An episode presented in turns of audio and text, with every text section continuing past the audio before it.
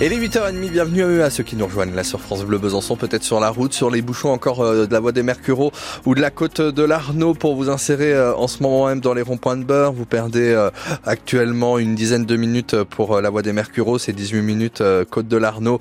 Et puis dans la zone de Devset, toujours un ralentissement pour accéder à Besançon, mais sinon pas d'événement particulier à vous signaler. S'il vient se passer quoi que ce soit, vous restez bien sûr nos yeux hein, sur les routes de la région.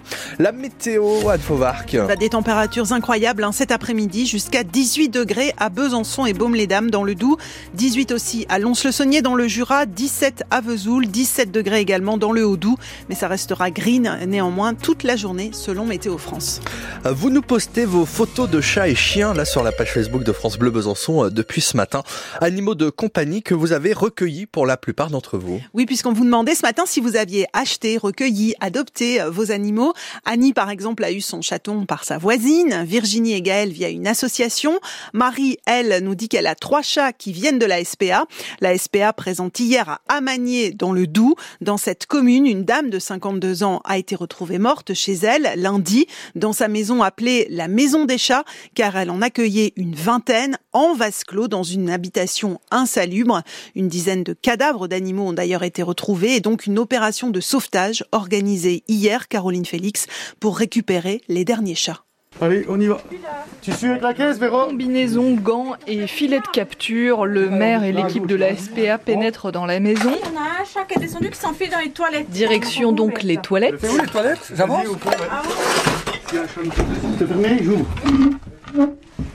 Tu vois quelque chose? Partout dans cette maison, des déchets sur un mètre de haut et de la nourriture pour chats. On pense qu'elle avait la maladie de Diogène, elle stockait, elle stockait, elle stockait tout. Donc c'est vrai qu'il y a beaucoup de bazar dans cette maison. Elle est très insalubre, elle est froid au mois de novembre, j'ai amené un radiateur, des couvertures, elle voulait rien. Après avoir fouillé toutes les pièces, l'équipe trouve une dizaine de cadavres de chats. Quatre chats tigrés sont retrouvés vivants et plutôt bien portants. Ils vont prendre la direction de la SPA de Pontarlier. Florian Ferraroli, son président. Qui vont aller euh, en quarantaine, être visités par un vétérinaire et puis on va les identifier, les stériliser les vacciner puis les proposer à l'adoption. Pour le maire Thomas Javot, c'est un épisode délicat. Il y a un être humain là au milieu, il y a aussi des animaux, c'est vrai, mais euh, on pense déjà à l'être humain en premier. Euh, finir comme ça, c'est dur, mais on a essayé. Hein, il y a des gens qui sont venus la voir. Il y a l'ancien employé communal qui pouvait l'approcher aussi avec moi. Impossible de, de, faire quelque chose. Et il va encore devoir poser des pièges chaque jour pour récupérer les chats encore cachés dans la maison. Reportage à Amani à retrouver sur francebleu.fr et sur la page Facebook de France Bleu Besançon. Vous continuez bien sûr à partager les photos de vos animaux de compagnie, à nous dire d'où ils viennent. Flash par exemple, c'est un chien, lui, vient de Djibouti. Francine et Didier l'ont adopté là-bas et sont rentrés en Franche-Comté avec lui après deux ans, tous ensemble en Afrique. Dans le Doubs, deux feux de garage ont mobilisé les pompiers. À minuit et demi d'abord, un incendie s'est déclaré à Miseré-Saline, parti d'une voiture au sous-sol d'une maison de 120 mètres carrés. Incendie qui heureusement ne s'est pas propagé. Les cinq occupants de la maison ont dû être relogés, mais un conducteur alcoolisé lui a forcé le périmètre de sécurité avant d'être arrêté par les gendarmes. Pas de blessés là non plus. Plus tôt dans la soirée, c'était vers 19h. Euh, là, c'est un garage qui a pris feu à Arquesnan.